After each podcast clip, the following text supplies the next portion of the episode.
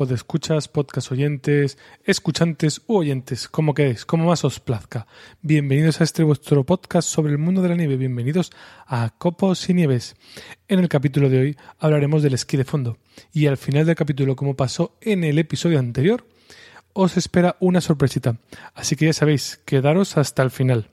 Como os he dicho, en el episodio de hoy hablaremos del esquí de fondo o del cross country que es una disciplina que se engloba dentro del esquí nórdico.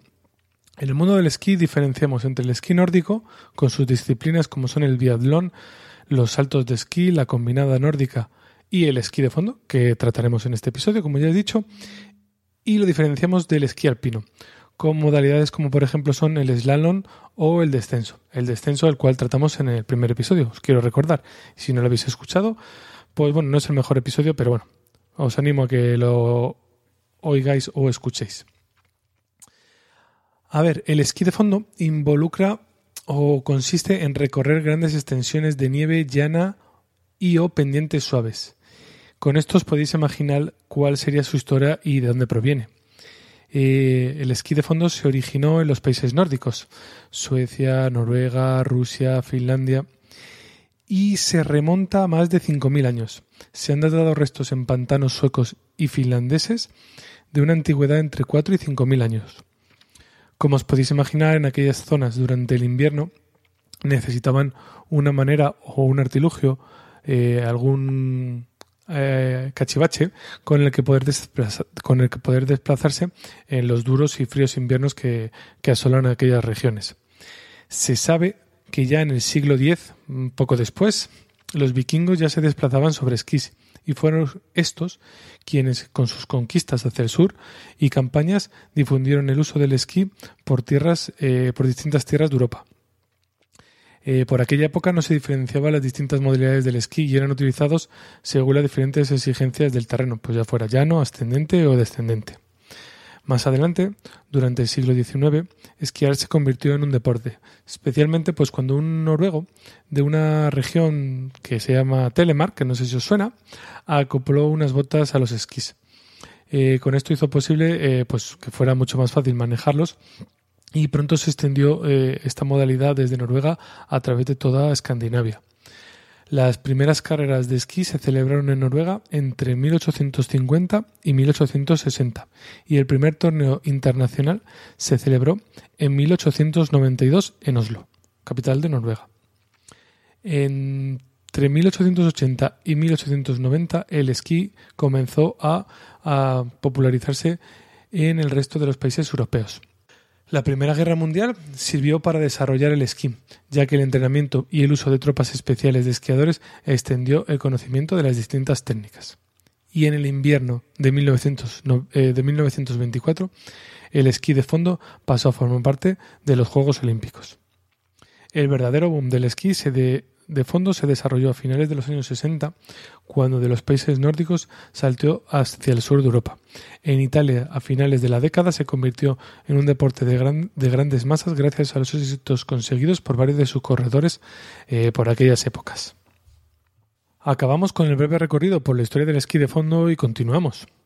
Una cosa que me parece curiosa cuando empecé a ver por televisión competiciones de esquí de fondo, porque sí, primero me aficioné al esquí, un poco tiempo después empiezas a ver competiciones por la televisión y por internet de, de snow y de esquí. Y bueno, pues un día te observas a ti mismo viendo en un sport competiciones de esquí de fondo. Bueno, pues eso, una de las cosas que me llamaron la atención eran cuando los comentaristas comentaban, entre ellos, que tal o cual esquiador eh, cambiaba de una técnica a, otra. Hablaban de que pasaban la técnica del patinador o que este tramo o esta parte o esta competición era en la técnica clásica. Y como vosotros oyentes sois muy inteligentes, os habréis imaginado que en el esquí de fondo hay dos tipos de técnica, la técnica clásica o la técnica libre o del patinador. Eh, vamos a comentar un poquito sobre ellas. La técnica clásica es la más utilizada, es la más sencilla, según dicen, y según dicen también es la primera en que se, aprende. Yo la verdad es que no, no he practicado nunca esquí de fondo y tengo el gusanillo y entiendo que empezaría por esta. Dicen que es la primera que se aprende, ya que los movimientos básicos son similares a caminar, añadiendo un poquito de deslizamiento y haciendo fuerza con los brazos y con los bastones. Esta técnica desciende directamente de los movimientos más primitivos que se utilizaron para deslizarse por la nieve. Como decía, coordinamos brazos y piernas alternativamente, igual que cuando caminamos, pero deslizándonos sobre nuestros esquís. Para que se pueda desarrollar o utilizar la técnica del esquí clásico, es necesario que el trazado tenga un, marcada una huella. Pues en la nieve se ven eh, hundidas dos, dos, huellas en la que se encarrilan los esquís y esto también ayuda un poquito con el equilibrio. La otra técnica la técnica libre o la del patinador. Esta técnica empezó a utilizarse alrededor de 1980, suponiendo una revolución en el esquí de fondo, tanto a nivel amateur o turístico como a nivel profesional. No obstante, según he eh, entendido cuando me estaba preparando el, episodio, esta técnica exige del patinador una mejor condición física y algo más de técnica. Esta técnica, el impulso se logra conjuntamente con las piernas y los brazos como si fuéramos patinadores. Es un tipo de esquí más dinámico y, como he dicho, se asemeja mucho al patinaje. Porque el esquiador pone los esquís como si fueran una V o en forma de, o con, no como si fuera, eh, eh, como una V y se impulsa con los brazos, deslizándose alternativamente hacia un lado o hacia el otro. Eh, como esta técnica es distinta a la clásica, no necesitamos una huella como tal en la pista. En el esquí libre o, de patinador eh, tenemos algunas variantes, eh, dependiendo de la, de la técnica, según vamos avanzando en nuestra técnica, pues podemos eh, hacer alguna variante u otra, y de la orografía del terreno. Por ejemplo, cuando, el, desnivel es importancia hacia arriba, cuando pica hacia arriba, se utiliza el paso de tijera, en el que se abren los esquís como si fuera una V y se cantea los esquís hacia adentro, consiguiendo así muchísimo más agarre. Como hemos dejado entrever, como hemos dejado entrever la esencia de este deporte es el deslizamiento. Y no se trata de andar, sino de deslizarse. Y para ello, y por lo que hemos contado, el equipo es distinto al del esquí alpino y también es distinto según la técnica que utilicemos. Recordemos, o bien clásica o bien de patinador. Vamos a hablar un poquito más del material para, para realizar este deporte. A la hora de elegir el equipo de esquí de fondo, debemos tener en cuenta la técnica que vayamos a practicar. Y en cuanto a la ropa, que sea más ligera, lo más ligera y transpirable posible. A diferencia del esquí alpino, en el que nos ponemos ropa para eh, darnos calor y evitarnos que se nos meta el frío, el viento y la nieve dentro. En, en esa técnica, como es más física y generamos nosotros más calor, pues se suelen llevar unos licras muy ligeritas. la verdad es que es, increíble las temperaturas y a, la que hacen las pruebas y, y, los monos con los que van, que no te lo crees. Como siempre, si somos principiantes, lo más recomendable es que nos dejemos asesorar por, profesionales y por especialistas. Y estos serán los que mejor nos indiquen el material duro que vamos a utilizar, tanto esquís como fijaciones, como botas y como bastones. Eh, una cosa que es importante es que el, equipo en el esquí de fondo suele ser más económico que el, equipo en el esquí alpino, que es una cosa que pues, siempre hay que tener en cuenta. Los esquís en el estilo clásico eh, deberán de tener escamas en su parte central o bien estar encerados para que dé adherencia en el terreno y así se permita empujar hacia arriba. O sea, cuando la pendiente tira hacia arriba, te permita empujar y evitas que, eh, que te deslices hacia atrás son más cortos y anchos eh, que los del esquí clásico, así que nos proporcionan un buen control y estabilidad. La medida de estos esquí la calcularemos en función de nuestra altura y nuestro peso, aunque depende un poquito del, del fabricante. Para el estilo del patinador, los esquís no tienen ni escamas ni ceras, incluso se suele echar un poquito de parafina para deslizarte un poquito mejor. Los esquís suelen ser más cortos que la técnica clásica y el puente y la parte central más duros para que tengan una mayor respuesta eh, en la fase de, impulso. Las fijaciones que unen los esquís con las botas eh, pues son útiles para transmitir eh, pues la fuerza que ejercemos a los esquís y el talón siempre nos quedará libre, a diferencia de pues, las típicas botas de, de esquí alpino. Las botas de esquí de fondo, a diferencia de estas de las botas del esquí alpino, son más cómodas. No obstante, aunque bueno es que no es bueno que no, obstante es bueno que nos probemos varios modelos. Se asemejan un poco a las zapatillas o las botas de montañas. Son más blandas, son ligeras y de suela semirrígida para poder eh, flexionar el pie cuando impulsamos el esquí. Deben adaptarse a nuestro pie a la perfección. Además, debemos asegurarnos que la suela y la fijación sean compatibles. Creo haber leído que hay dos tipos de fijaciones. Las botas para el paso de patinador suelen ser algo más altas para dar más estabilidad y algo más duras en la suela para mm, mejorar la transmisión de la fuerza. Los bastones del esquí de fondo nos ayudarán a empujar y a permanecer estables. Se fabrican en diversos materiales. Los hay de fibra de vidrio que responden mejor que los de aluminio. Eso me ha, parecido leer. Para saber qué longitud nos conviene, pues debemos llevarnos los bastones debajo de las sillas, si es que vamos a practicar el estilo clásico. Y en caso de duda, un bastón más bajo nos permitirá adoptar una postura un poco más cómoda y por tanto un mayor control y dominio de la técnica. Los bastones del estilo clásico son unos 10 centímetros más largos que los del estilo. Son, perdón, los bastones del estilo patinador son unos 10 centímetros más largos que los, eh, que los bastones del estilo clásico. Y bueno, como os he dicho, la, la, ropa debe ser eh, más, más fina, más ligera, más transpirable eh, si acaso llevar un cortamientos y bueno, pues sí que para ojos, o sea, para la cara, pues es bueno llevar gorra, gafas, orejeras. Um, bueno, eh, como es un deporte bastante aeróbico, puedes llevar incluso algo de hidratación, pero bueno, eso es básicamente el equipo que vamos a necesitar para realizar el, el esquí de fondo.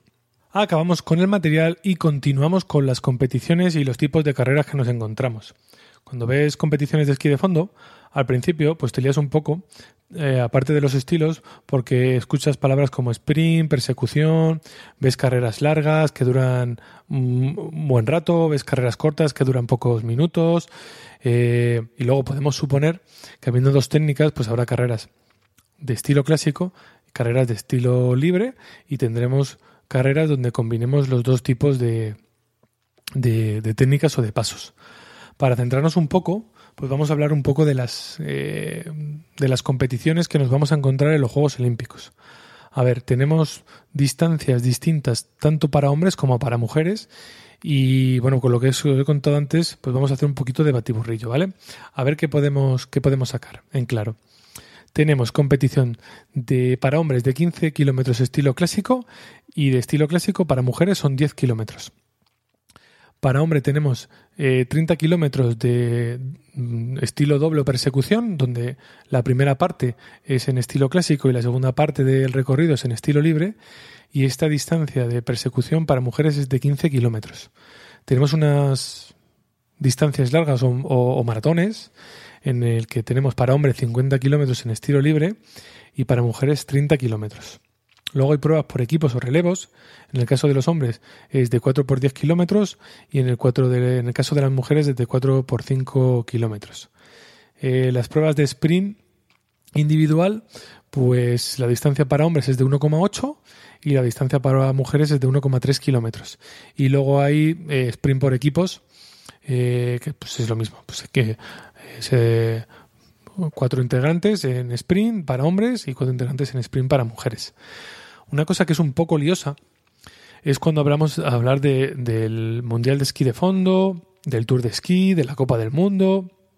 Voy a tratar de, hablar un poquito sobre, sobre los distintos tipos de competiciones que nos encontramos, porque bueno, eh, la verdad es que cuando no tienes ni idea, eh, escuchas eso, al año siguiente escuchas otra cosa y dices, pero, pero ¿dónde estoy?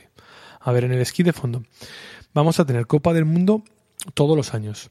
Esta Copa del Mundo se celebra como la Copa del Mundo de esquí alpino o de snowboard de, entre los meses de noviembre a marzo. Eh, tenemos, se realizan distintos sitios y tenemos distintas pruebas en las que se acumulan puntos para la clasificación general, para la clasificación de fondo y para la clasificación de sprint. Dentro de lo que es la Copa del Mundo nos vamos a encontrar el Tour de Esquí. Este se celebra todos los años y se celebra durante las dos primeras semanas de, del año, ¿vale? Después de Año Nuevo, las dos primeras semanas. Así que, pues eso, es un poco lío porque a veces dices el campeón del Tour de Esquí, el campeón de la Copa del Mundo. Pero es que luego además tenemos el Mundial de Esquí Nórdico, Cada dos años se celebra un mundial de esquí nórdico y, como os he dicho, pues aparte de pruebas de biatlón, de combinada o de saltos de esquí, pues tenemos distintas competiciones de, de esquí de fondo. Luego hay pruebas de maratón. La distancia de 42 kilómetros es muy, muy, muy llamativa. Eso de ver 42 kilómetros escrito en una competición llama mucho y de poder llamarla maratón más. Y bueno, pues hay bastantes maratones famosos a lo largo del, mundo.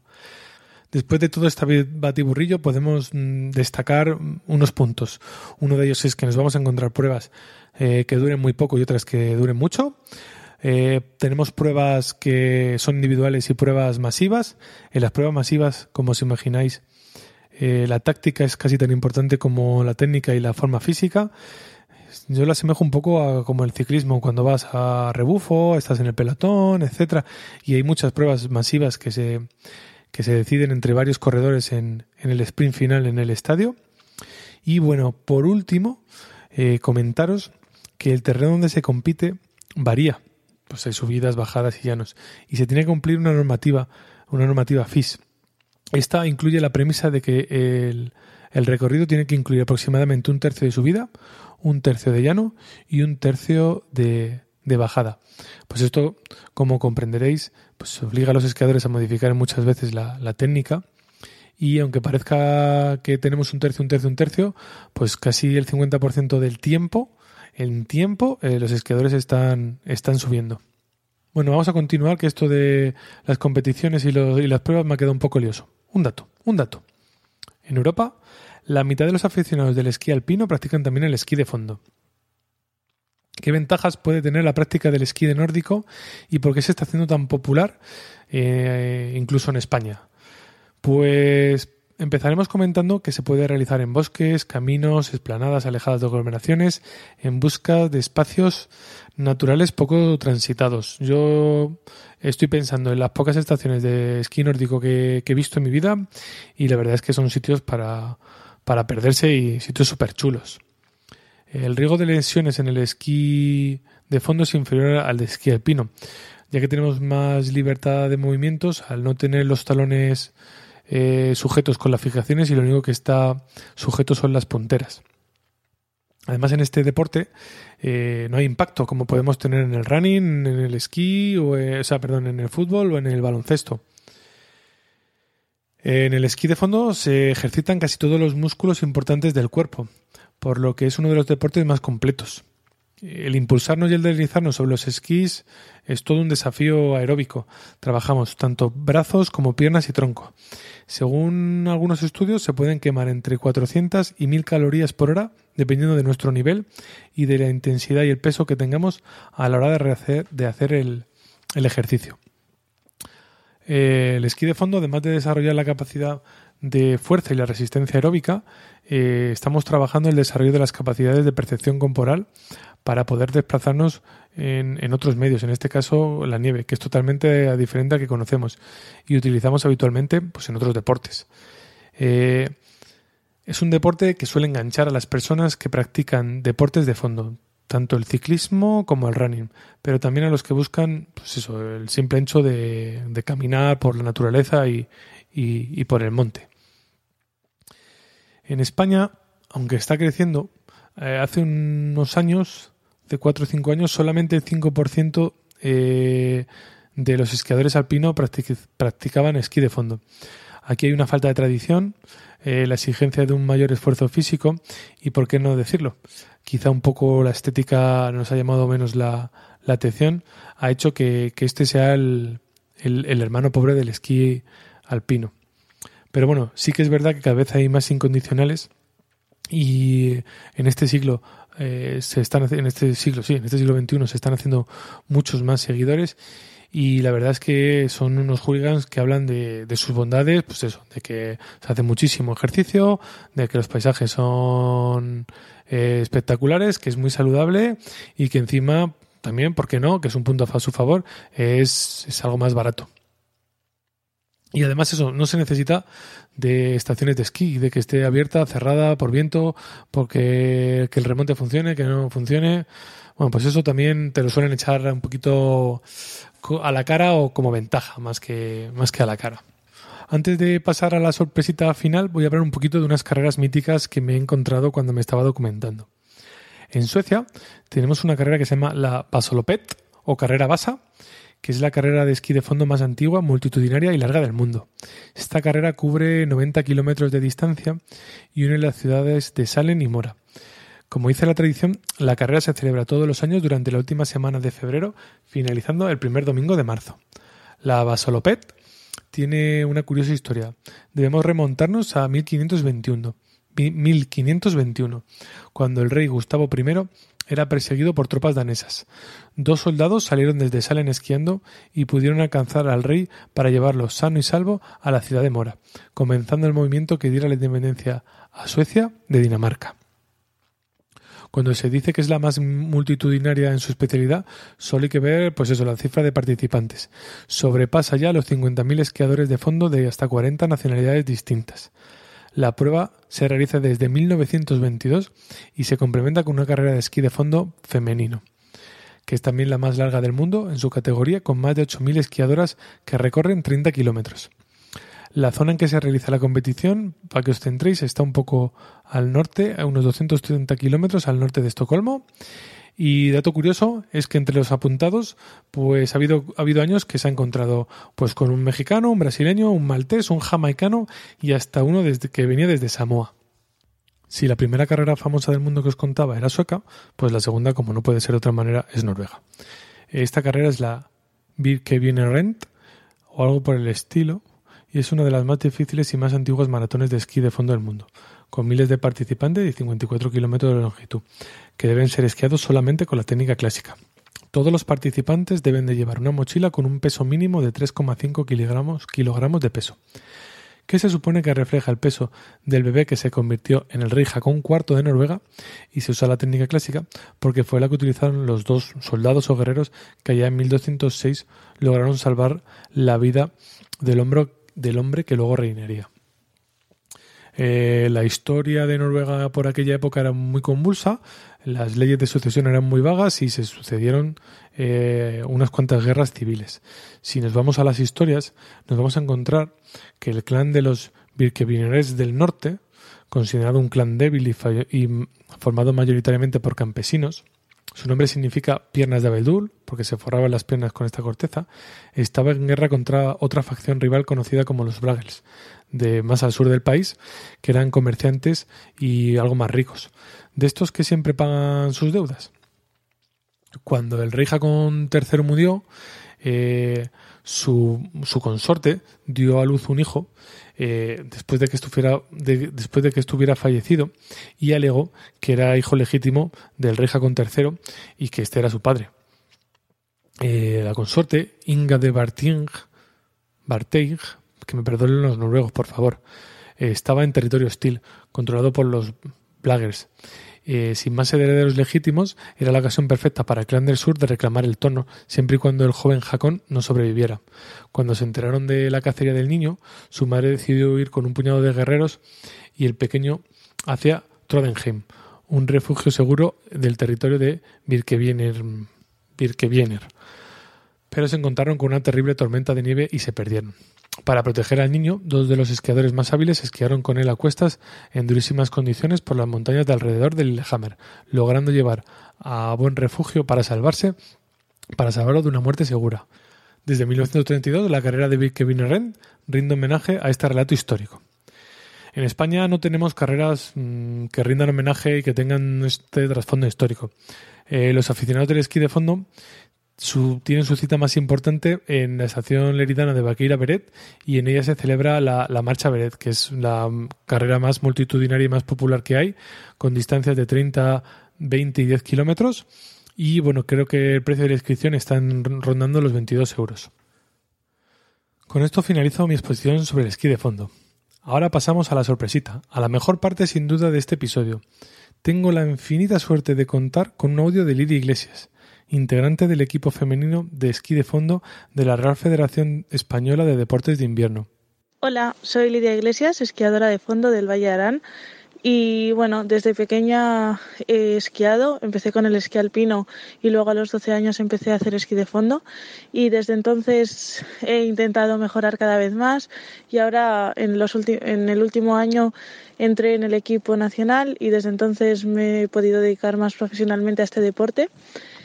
Y mis objetivos para esta temporada son la Copa de Europa, eh, los campeonatos de España y los, los mundiales sub-23.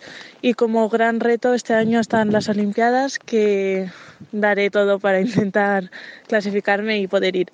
Lidia, ¿qué es lo que más te gusta del esquí de fondo? gusta es que es un deporte muy, muy físico y muy aeróbico que te permite estar muy en forma. Y bueno, luego también eh, dentro de la competición, el ambiente que hay y, y, los sitios que me ha permitido conocer este deporte es, yo creo, lo que más me gusta. ¿Qué diferencia nos dirías tú que hay con el esquí alpino? Diferencia con el esquí alpino, eh, la verdad es que son deportes muy, muy diferentes, que yo creo que al final en lo único que se parecen es que llevamos esquís, pero eso es el esquí de fondo es yo creo que es mucho más aeróbico y si lo tengo que comparar a algún deporte, yo creo que se parecería mucho más al atletismo, por ejemplo, que, que, al, que al alpino, por el tipo de pruebas, el tipo de distancia y, y eso, el esfuerzo físico es muy diferente. Eh, sí, es principalmente eso. Gracias y un saludo. Me gusta la nieve y me gusta el esquí. Muchísimas gracias, Lidia. De verdad que me siento muy honrado, muy, muy honrado, contento y orgulloso de haberte tenido aquí. Te deseo la mayor de las suertes en las próximas Olimpiadas y que tengas una fabulosa trayectoria deportiva. Con esto finalizamos este capítulo, que espero que no haya quedado tan atropellado como me está pareciendo, y que de ser así me sepáis perdonarme. Ya sabéis, no desesperéis. La próxima glaciación está cerca. Winner, my heart of a dead sinner. She had looks to kill her, they dead sinner. But she got a free mind, very little free time. Cause she be on the grind, don't need a breadwinner. She love music, but she hate my brand. But I'ma make jams till she take my hand. And I know right now that I ain't your man. But of course, we read it like a change of plans.